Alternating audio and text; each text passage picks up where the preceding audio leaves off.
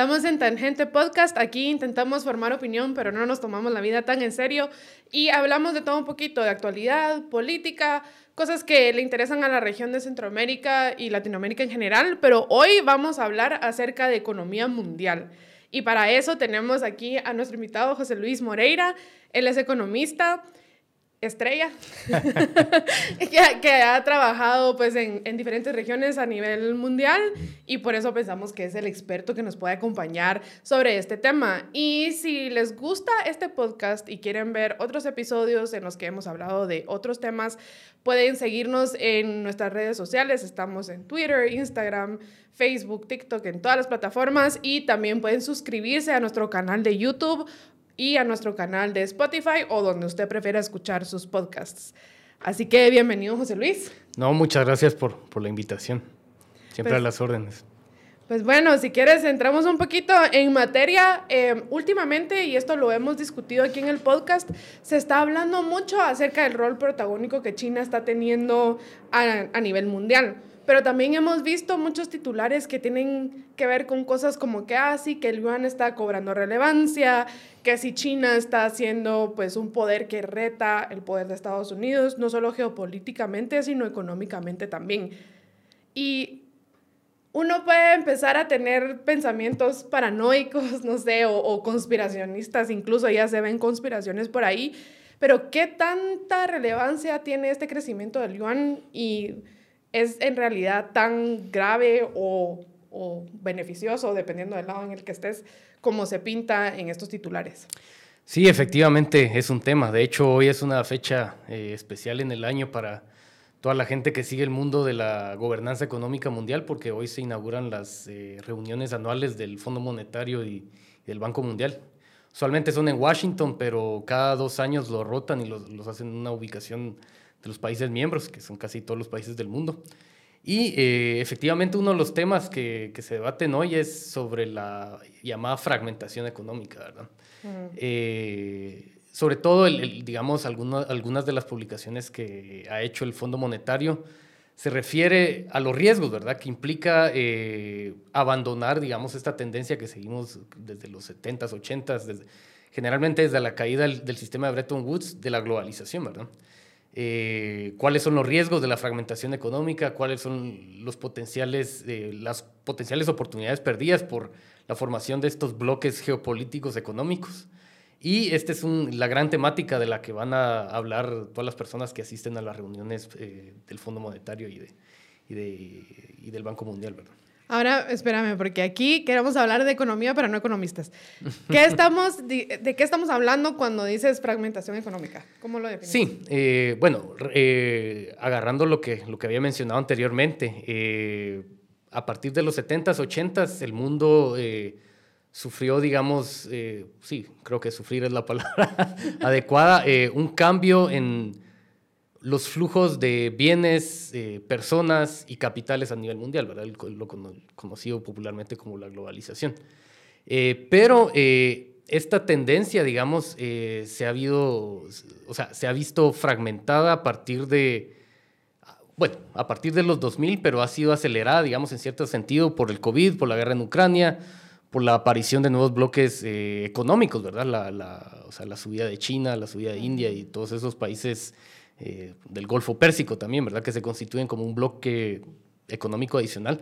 Entonces, toda esta eh, ortodoxia, si lo queremos ver así, o este paradigma que, tiene la mayoría de gente de que la globalización es buena, de que si yo quiero fabricar carros, eh, no importa si, pongo la fábrica de carros en China y mis consumidores finales están en Estados Unidos, por ejemplo, que uno puede estructurar las cadenas de suministro y las cadenas de valor a tal punto que sean eficientes, ¿verdad? Entonces, eh, la pandemia y, pues las tensiones geopolíticas que han ocurrido en los últimos años han, hay, ah, digamos, han cuestionado este, este paradigma, ¿verdad? Si de verdad vale la pena eh, la hiperglobalización, como menciona Dani Rodri, que es un, un, economista que ha criticado esto desde hace muchísimo tiempo, ¿verdad? Que si de verdad los riesgos adicionales, no solo desde la perspectiva de la resiliencia de las cadenas de valor, sino también eh, desde el punto de vista político, ¿verdad? de eh, vemos, por ejemplo, lo que pasa comúnmente en África, ¿verdad? Que compañías externas vienen a extraer minerales y eso obviamente eh, eh,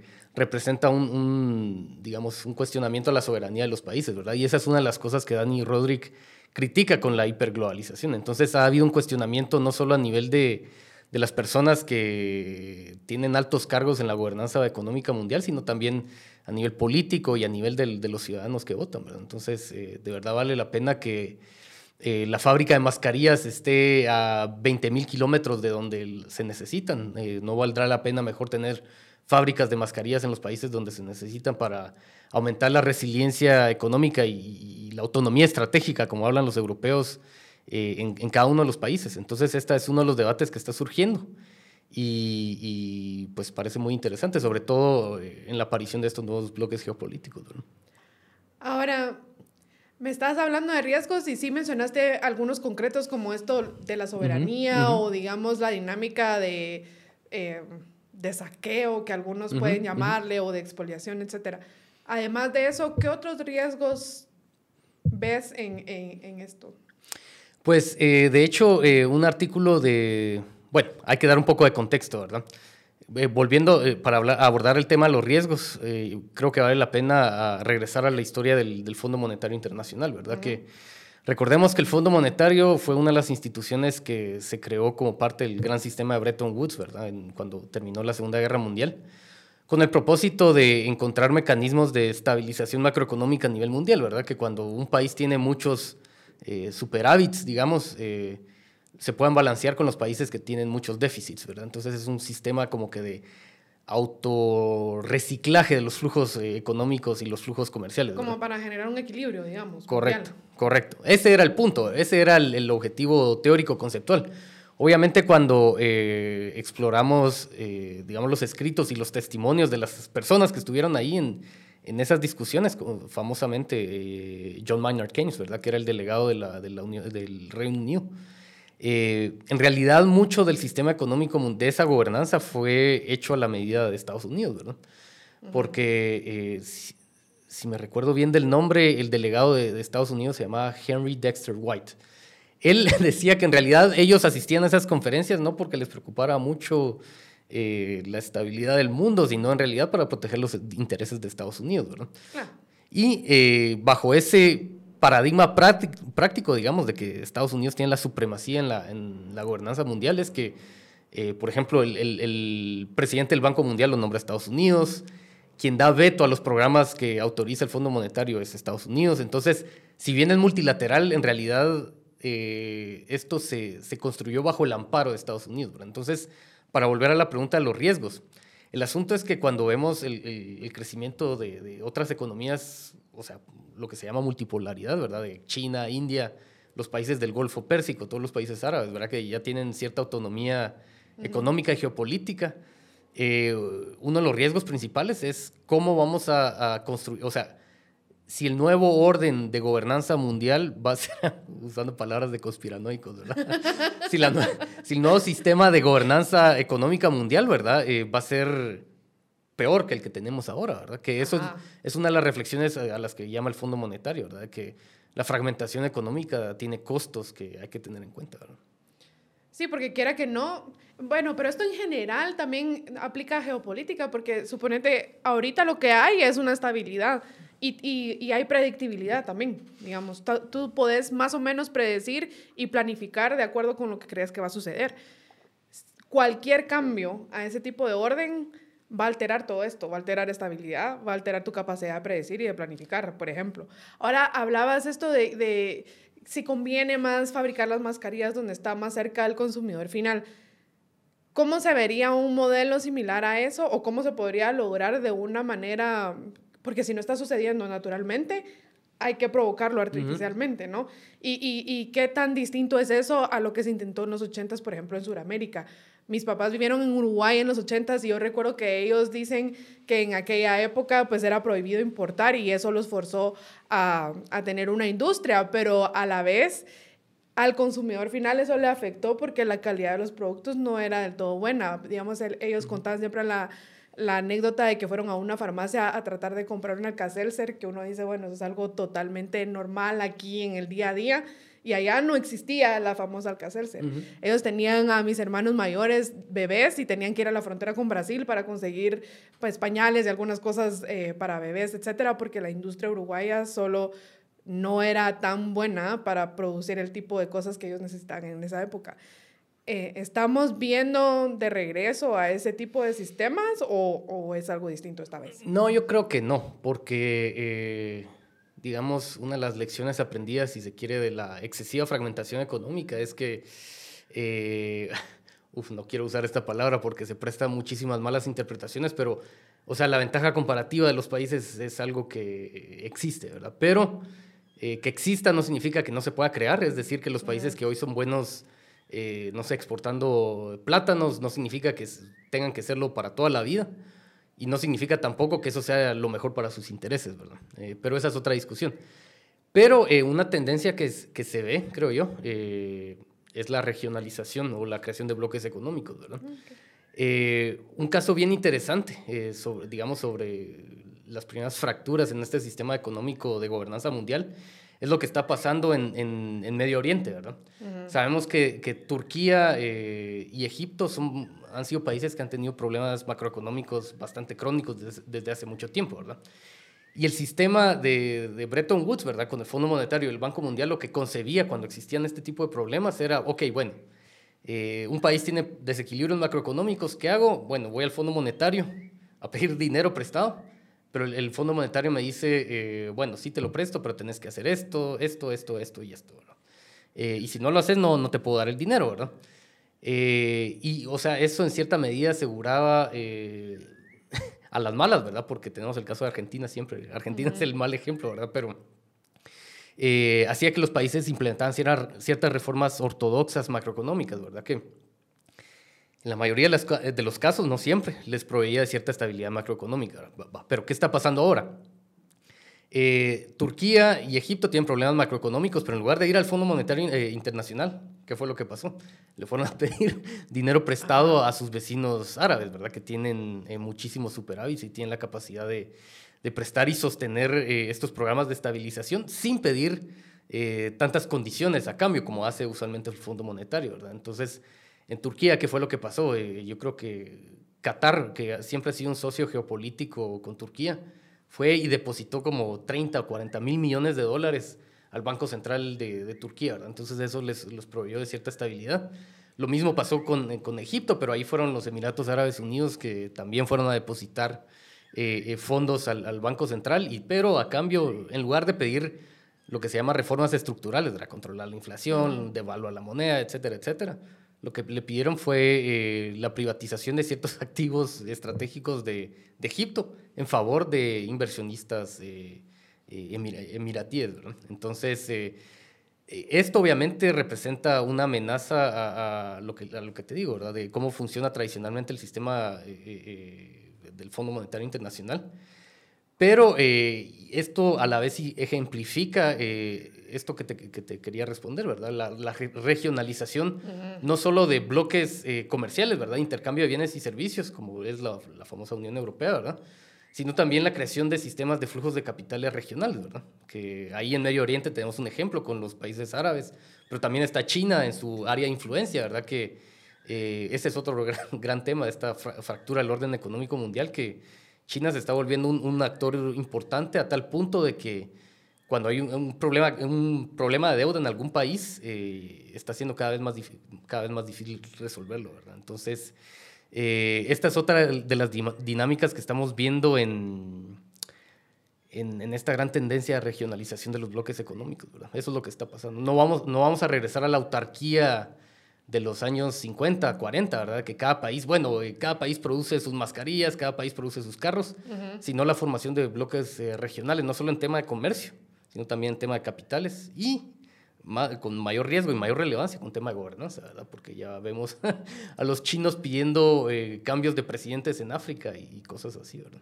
O sea, lo que, lo que me habías explicado antes del Fondo Monetario Internacional, que Estados Unidos velaba por sus propios intereses, se va a ver a nivel micro replicado en diferentes regiones donde los países árabes están velando por sus propios intereses y prestan dinero para favorecerlos y China también para favorecer los suyos.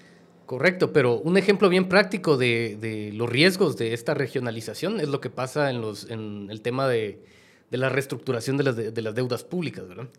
En, bajo este sistema que, que, te expliqué del Fondo Monetario Internacional, como Estados Unidos era el, el hegemón, ¿verdad? O sea, Estados Unidos decía que sí, todas las partes que le habían prestado a un país determinado se ponían de acuerdo, bueno, eh, perdonamos cierto, cierta deuda pública, el país que estaba endeudado pues vuelve a, a poder prestar y medio se recupera, ¿verdad?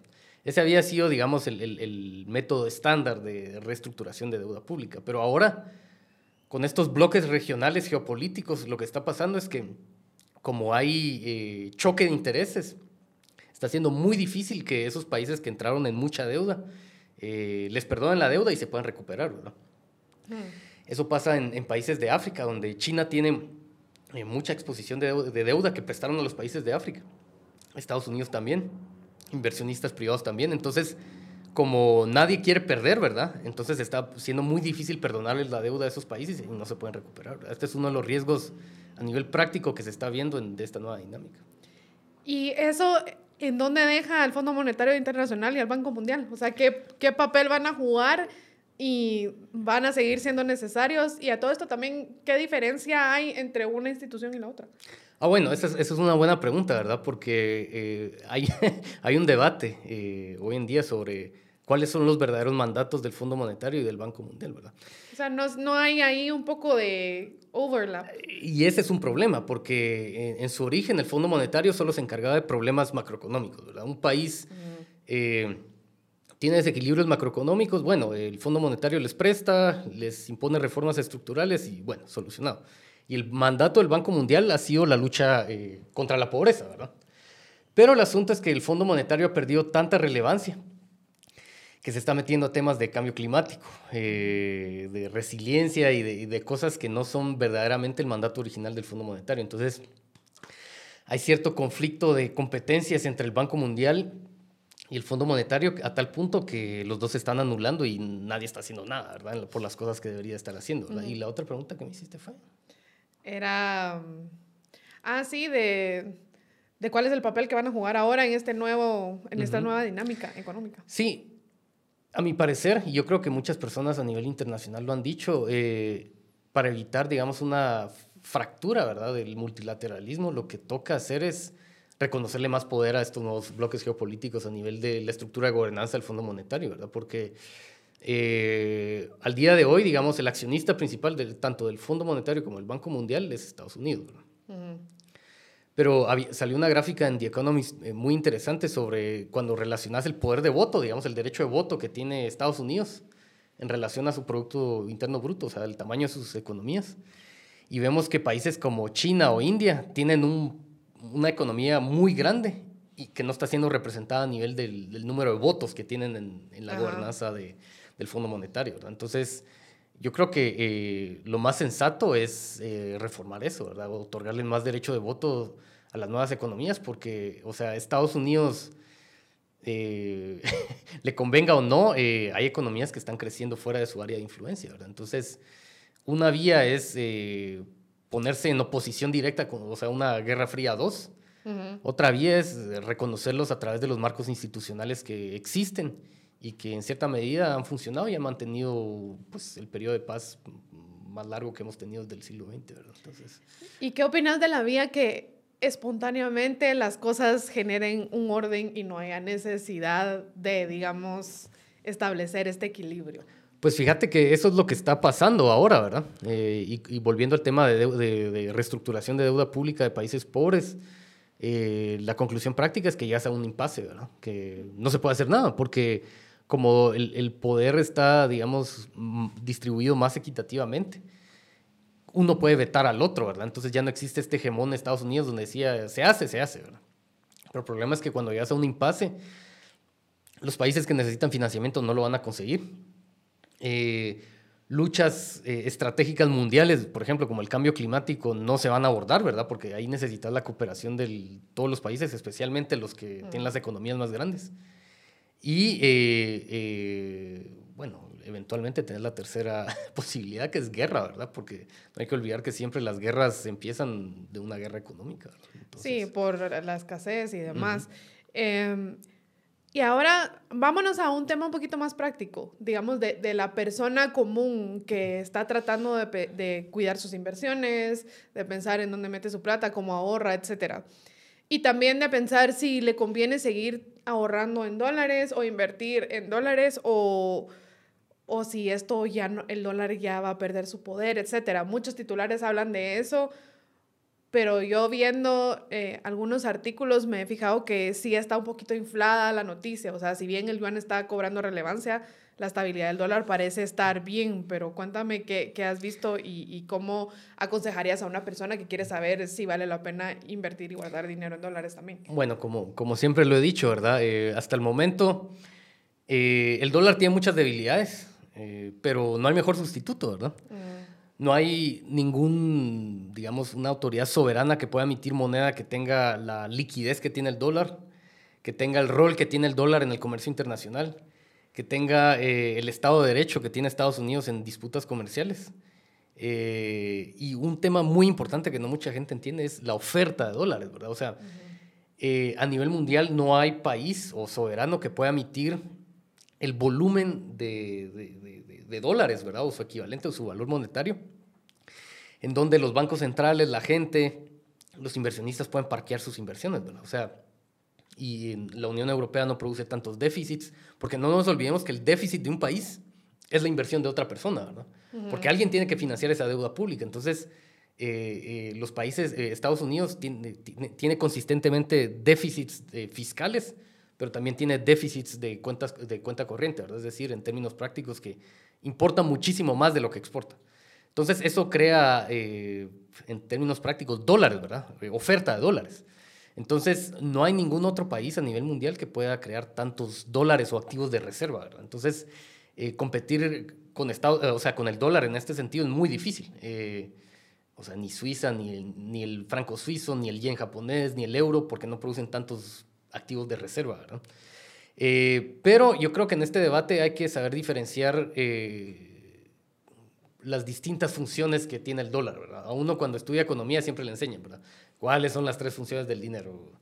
Eh, medio de intercambio, método para ahorrar, ¿verdad? Y unidad de medida, ¿verdad? Entonces, bueno, vamos, vayámonos uno por uno. La unidad de medida casi la mitad del comercio, alrededor del 40% del comercio internacional mundial está denominado, está facturado en dólares. Entonces no hay ni una sola moneda que, pueda tener los, digamos, estos efectos de economías de red, ¿verdad? Que entre más, usa, más gente usa el dólar, más te motiva a ti usar el dólar. Entonces, bueno, el dólar cumple esa, esa, esa función a nivel internacional, ¿verdad? El, el tema de la unidad de medida. Reserva de valor como te había mencionado anteriormente, eh, la mayoría de países inversionistas alrededor del mundo, cuando buscan un activo de reserva, buscan el dólar, ¿verdad? Por eso es que cuando hay una crisis o un pánico en los mercados financieros, el dólar se dispara, porque su búsqueda de, seguridad se va al dólar, porque sigue siendo y seguirá siendo eh, eh, una reserva de valor. Y el tercero es medio de intercambio. Bueno, te mencionaba el tema de, comercio internacional, pero estaba leyendo un estudio que me compartieron ahí del del BIS, del Banco Internacional de Pagos, creo yo que se dice en español, que es un banco multilateral, que, uno de los primeros bancos multilaterales, que dice que el 88% de todas las transacciones de, de, tipo de cambio se realizan en, en dólares. O sea, porque, y, qué tiene que ver esto? Cuando querés comprar un euro, por ejemplo, con quetzales, no puedes comprar directamente eh, quetzales euros, ¿verdad? Porque el mercado como tal no existe. Entonces siempre tenés que pasar quetzales dólares, dólares euros. Y así es en la mayoría de monedas. Entonces, el volumen de todas esas transacciones eh, se, aproxima al 88% de todas las transacciones a nivel mundial, ¿verdad? Entonces, el dólar sigue siendo un medio de intercambio eh, eh, crucial en la economía mundial. Entonces, en, en, conclusión, cuando uno analiza estas noticias de la caída del dólar, es importantísimo entender cuáles son las distintas funciones del dólar, ¿verdad? Porque el dólar no solo es donde los bancos centrales o los inversionistas parquean sus inversiones. El dólar tiene otras funciones también en, el funcionamiento de la economía mundial, ¿verdad? Y eh, otra cosa es que, hay que tener claro, y ya lo había mencionado antes, es que oferta de activos de reserva, o sea, la creación de activos de reserva, no hay como el dólar, ¿verdad? No hay solo una sola economía a nivel mundial que tenga la capacidad de crear activos de reserva a través de sus déficits, ¿verdad? ¿Y en dónde quedan aquí las criptomonedas, por ejemplo? Tenía que preguntarlo, porque es otra cosa que uno mira en los titulares también. Sí, sí es, o sea, yo no sé a quién le, le leí, pero eh, decía que eran eh, tulipanes electrónicos, ¿verdad? O sea, si nos volvemos otra vez, ¿verdad? La teoría de que, o sea, las criptomonedas cumplen las tres funciones, y la verdad es que no, ¿verdad? Medio intercambio, sabemos que, la infraestructura de las criptomonedas está limitada a no sé cuántas, como 8, 20 o transacciones, ¿verdad? ¿Cuántas transacciones a nivel mundial se hacen por segundo, ¿verdad? O sea, la, red, o sea, la infraestructura digital de las criptomonedas no tiene esa capacidad. Eh, la otra función, ¿verdad? El tema de, reserva de valor. O sea, si te dicen que tu dinero puede perder valor el 20% en una semana, o sea, nunca vas a parquear tus ahorros ahí, ¿verdad? Y el tercero es unidad de medida. Por ejemplo, el, tema del Salvador, ¿verdad? Eh, ok, tienen Bitcoin y todo eso, pero las importaciones y las exportaciones se siguen denominando en dólares, ¿verdad? O sea, no hay ni un solo, eh, digamos, empresario salvadoreño que se atreva a exportar, no sé, café o, lo que sea y que facture en Bitcoin, ¿verdad? Sabiendo que a la semana cuando le caiga el pago podría ser otra cosa totalmente diferente, ¿verdad? Entonces, eh, es pura especulación, ¿verdad? nada, nada, tiene que ver con, con, inversión. O sea, el hecho de que eh, hoy meta, no sé, 100 dólares en Bitcoin y, y, en una semana me valga 200, eso no significa que eso es dinero, ¿verdad? Eso es especulación. Es como decir que las acciones eh, de una empresa son dinero. No. Y, y, ahí entra el concepto de dinerosidad, ¿verdad? De que hay cosas que son más dinerosas que otras, ¿verdad? Y las acciones, ok, tienen un valor en efectivo, pero jamás van a cumplir las tres funciones, ¿verdad? Porque son excesivamente volátiles. ¿Y hay alguna otra cosa que se te haya quedado en el tintero en estos temas? Eh, a ver, a ver, a ver. Yo creo que tal vez llamar, o sea, una, una reflexión de, de, cuál es el rol de, de Guatemala en todo esto, ¿verdad? Eh, yo creo que es importante. Yo me puse a investigar hace unos días de quién fue eh, el delegado de Guatemala en la conferencia de Bretton Woods, ¿verdad? Y fue Manuel Noriega Morales, que fue, digamos, uno de los presidentes más eh, prominentes del, del Vanguard, ¿verdad? Y que de hecho hay un, hay un concurso de académico en el Vanguard que tiene el nombre de él. Eh, y uno se pregunta, bueno, yo me pregunté, ¿verdad? En toda esta transformación geopolítica, geoeconómica, ¿cuál es el verdadero rol que, o cuál es el rol que debería de asumir Guatemala en todo esto, ¿verdad? Y uno se cuestiona cómo el statu quo político eh, adquiere esta beligerancia abierta con Estados Unidos solo porque sí, ¿verdad? Solo porque, eh, bueno, me quitan la visa, ¿qué más da, verdad? Y ya no puedo hacer transacciones en dólar, ¿qué, ¿qué, más da, verdad? Pero en realidad, eh, eh, si uno respeta a su país, si uno tiene el deseo de que su patria tenga una voz más fuerte en discusiones geopolíticas, lo primero que hay que hacer es tener seriedad y, y, liderazgo político que tenga la capacidad de ver cuál es la importancia de todo esto, ¿verdad? Mucha gente habla, por ejemplo, del, del nearshoring, ¿verdad? Pero o el, o el friendshoring, ¿verdad? Pero con, con qué, eh, digamos, argumento político, porque no nos olvidemos que mucho de la inversión extranjera directa es impulsada, bueno, esto, el friendshoring es directamente una consecuencia geopolítica, ¿verdad? ¿Con qué argumento voy a estar empujando friendshoring cuando a la vez apoyo actitud abiertamente beligerante con Estados Unidos, ¿verdad? O, por ejemplo, otra cosa, no reconocer eh, la China continental y, e irme con Taiwán porque me están pagando un lobbying en Estados Unidos, ¿verdad? Y todas las, todas las implicaciones que eso tiene a nivel de cómo eh, se estructuran los flujos de capitales hacia Guatemala, ¿verdad? Entonces, eh, tal vez esto puede tener un, tinte técnico y lo que sea, pero todo se remite a las decisiones políticas que nosotros estamos haciendo, ¿verdad? Y, y, el tipo de retórica que nosotros estamos privilegiando y que que en realidad esta retórica que, digamos, domina el statu quo de Guatemala es, no es seria, eh, hace que nos vean como un Estado paria, eh, no atrae inversiones y no tiene ninguna implicación directa en la transformación económica de Guatemala. Entonces, todo esto está relacionado. Excelente. Bueno, ya estamos llegando al final del tiempo de esta cápsula económica, pero si usted tiene interés en conocer más acerca de temas económicos, ya sea en materia de Guatemala o a nivel mundial.